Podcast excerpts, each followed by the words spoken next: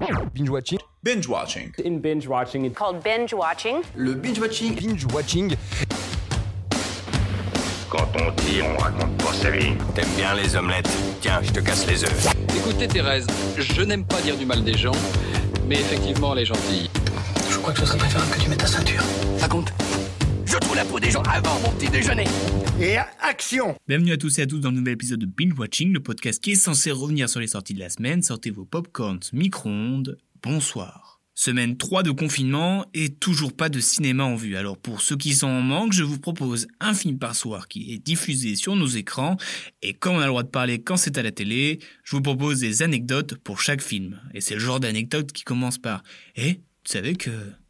Allez, c'est parti pour le premier jour de la semaine cinématographiquement parlant. Mercredi.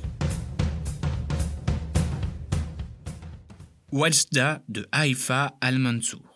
Wajda est une petite fille de 12 ans d'Arabie Saoudite qui n'a qu'un seul rêve, avoir un vélo vert pour faire la course avec son ami Abdallah.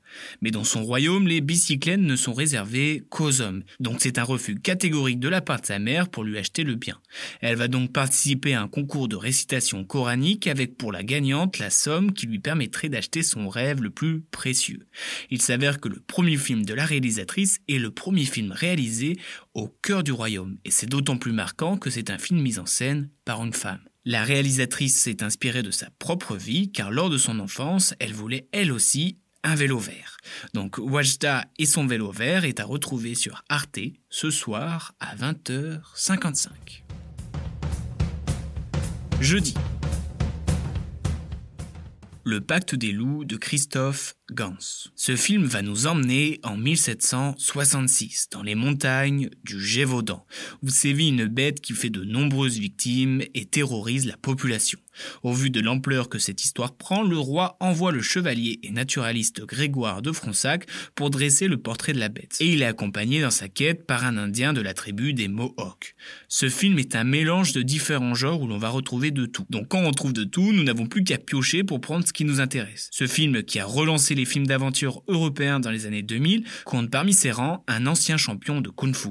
En effet, Marc Dacacos, alias Mani, a été champion d'Italie et d'Europe de kung-fu dans la catégorie poids moyen de 1980 à 1982. Donc pour voir le champion de kung-fu, c'est sur la 17 à 21h jeudi. Vendredi. Toy Story 4 de Josh Coley. Le quatrième film de la saga mythique d'histoire de jouets débarque sur vos écrans. Dans cette aventure, Woody a toujours privilégié la joie et le bien-être de ses propriétaires, que ce soit Andy et maintenant Bonnie. Et il fera toujours en sorte que ses compagnons de jeu soient aimés, quitte à prendre de gros risques. C'est pourquoi il va tout faire pour que le nouveau jouet de Bonnie, à savoir Fourchette, reste auprès d'elle, même si lui ne veut pas forcément. Fourchette, interprété d'ailleurs par Monsieur Pierre Ninet, le film oscarisé signe le grand retour de la bergère avec pour voix la comédienne Audrey Fleurot. À noter aussi que les prouesses technologiques sont bluffantes, on arrive à percevoir des détails impressionnants. Comme vous le savez, Disney Pixar est connu pour ses easter eggs. Pour preuve, outre ses multiples références aux autres films, la boutique d'antiquité se trouve au numéro 1200, tout comme les bureaux de Pixar au 1200 Park Avenue. Disney et Pixar ne font plus qu'un. Pour pleurer et rire et encore pleurer, c'est sur Canal à 21h05 samedi. L'ombre d'Émilie de Paul Feig. L'histoire est simple. Une blogueuse, mère de famille sans histoire, tente de découvrir la vérité sur la soudaine disparition de sa meilleure amie qui a disparu en lui laissant son fils.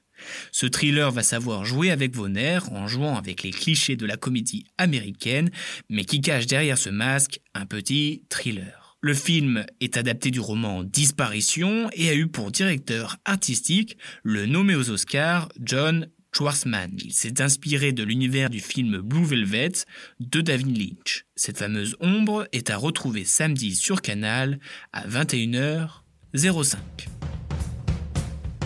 Dimanche. Au revoir là-haut d'Albert Dupontel. Nous sommes en 1919, enfin dans le film, bien parce que là on est en 2020, c'est ça 2020 Bref, deux rescapés des tranchées, l'un dessinateur de génie et l'autre comptable vont décider de monter une arnaque au monument aux morts. Et cette entreprise va se révéler aussi dangereuse que spectaculaire.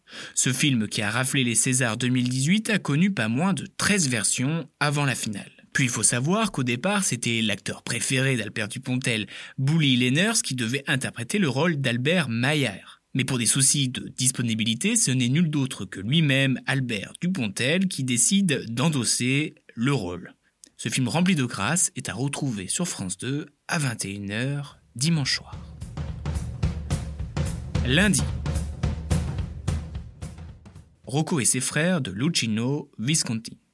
Fuyant la misère, Rosario et ses quatre fils quittent l'Italie du Sud pour aller vers la ville où l'aîné vit déjà, Milan.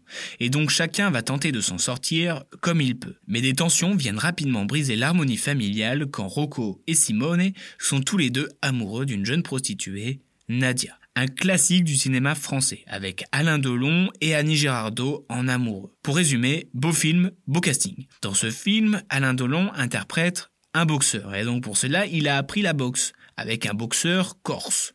Et ce boxeur corse joue l'adversaire de Rocco dans le dernier combat. Trop cool. Rocco et Samiv, c'est sur France 5 à 20h55. Mardi.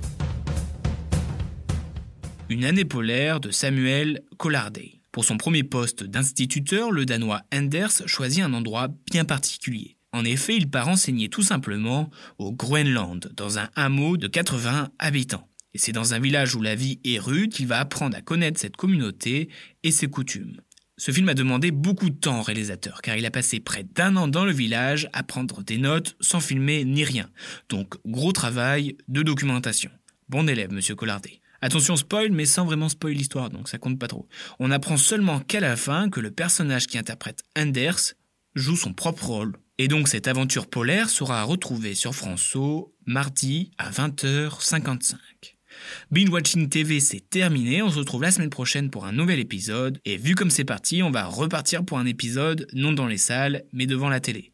N'hésitez pas à me partager votre programme et me faire découvrir vos pépites.